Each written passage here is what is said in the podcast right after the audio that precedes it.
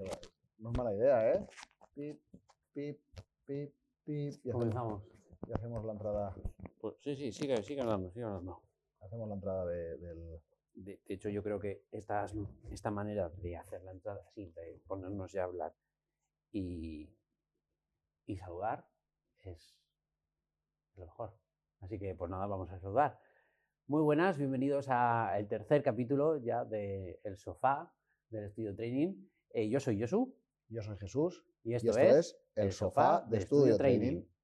Nada, Jesús, vamos allá con el tercer capítulo. Esta vez eh, vamos a ahondar en uno de los pilares eh, de los que hablamos en el capítulo anterior, esos cuatro, vamos a recordarlos, movimiento, nutrición, salud mental, equilibrio mental y buscar un balance, ese cuarto pilar es buscar el balance de esos, de esos Sí, pilares. va- Vamos a dar unos, unas pautas, unos, unos pequeños tips o... Sí, yo diría que son, son cosas que hemos ido aprendiendo en el camino, ¿no? que, que nos han servido pues, para mejorar. ¿vale? El primero, que este es, yo, ahí es por donde empecé yo, es eh, que lo comenté en el capítulo anterior, la dosis mínima de ejercicio diaria.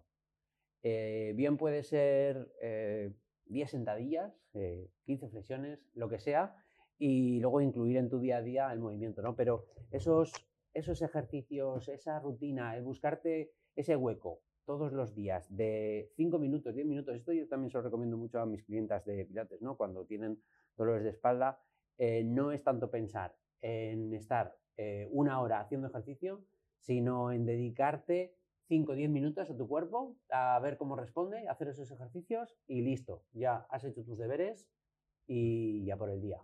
Sí, como segunda recomendación, yo, yo diría trabajar la fuerza. ¿eh?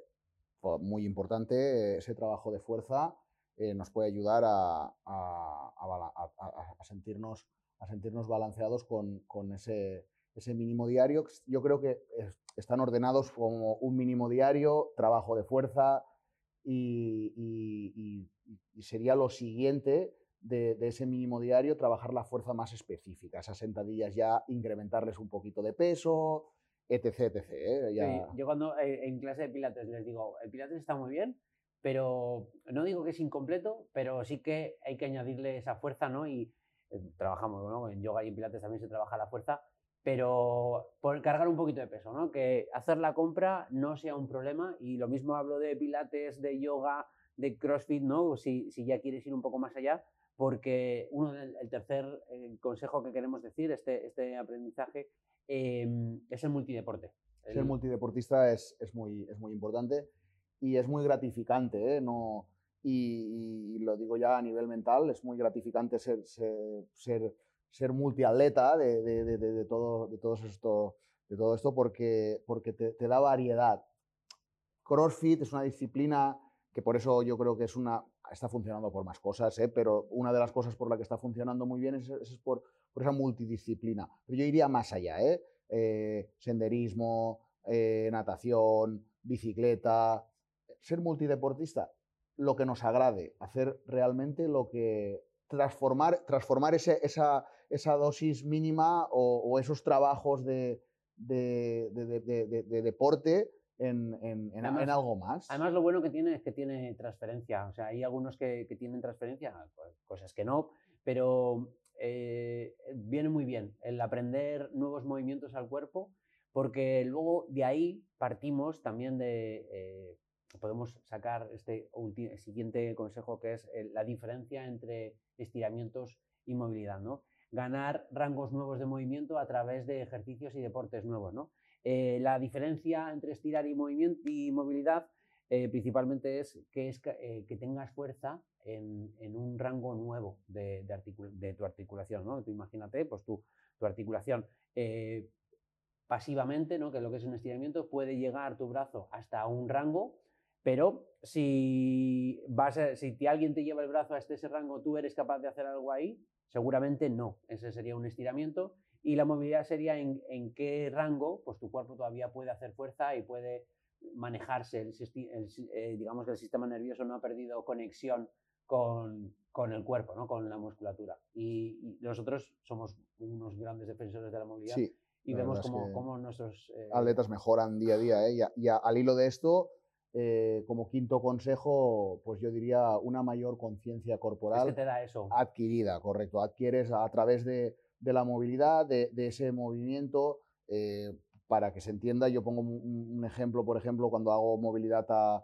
dos posiciones o, movilidad dinámica, es ese movimiento de cadera que no es tírate hacia adelante o tírate hacia atrás, no, no, mm, eh, rota la cadera hacia adelante, rota la cadera hacia atrás, vas a notar... E visualiza tu cuerpo. Visualiza tu cuerpo y eso te va a dar esa, conciencia conciencia corporal que es muy, muy, muy importante a la hora de hacer los movimientos bien y, tener una buena técnica porque eh, vamos a saber cómo, cómo mover esos, eh, esas articulaciones de manera correcta, por esa conciencia. Sí, y esto lo enlazamos con el siguiente, que sería los movimientos multiarticulares, ¿no? Porque eh, muchas veces nos venimos, ¿no? que todos hemos ido alguna vez al gimnasio, de movimientos como muy, muy centrados en una parte del cuerpo, pero el tener eh, que hacer movimientos multiarticulares, que se supone que cuando andamos y cuando hacemos diferentes movimientos, de ejercicios, eh, necesitamos mover más de una articulación. Entonces, nos da ese punto de, de, conexión, ¿no? Que tienes que hacer una bisagra de cadera en un peso muerto,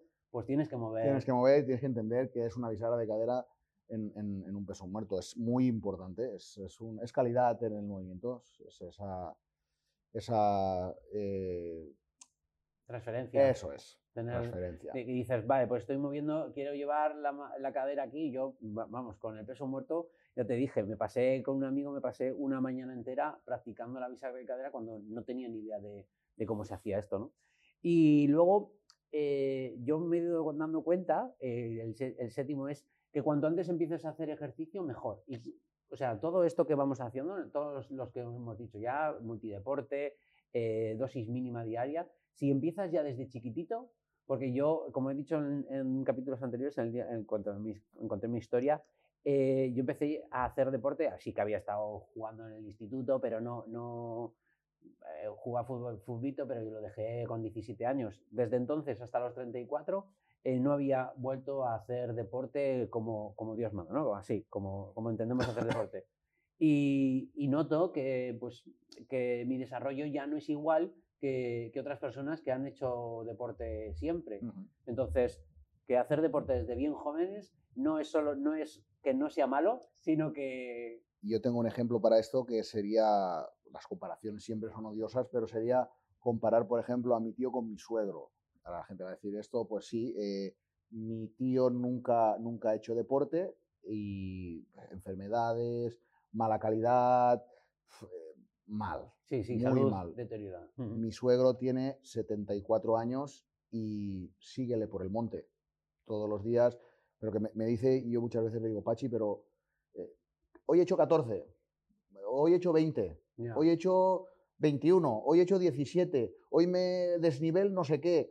Bájame la aplicación esa del Wikiloc y ponme porque quiero ir a no sé cuántos. Y es una pasada la energía y la vitalidad que tiene, a diferencia, la diferencia de, Ha hecho deporte toda la vida, ¿eh? toda su vida ha sido deportista, ha jugado a fútbol, ha sido deportista y él a sus 74 años eh, siente y entiende que tiene que moverse para, para tener esa, esa calidad. Pues mira, habíamos, has hablado ahora de números, habíamos hablado de dar siete, puntos, pero en, el octavo vamos a hablar de, medirte, de ver qué estás levantando, qué estás moviendo, cuánto estás corriendo, qué, qué velocidad estás alcanzando.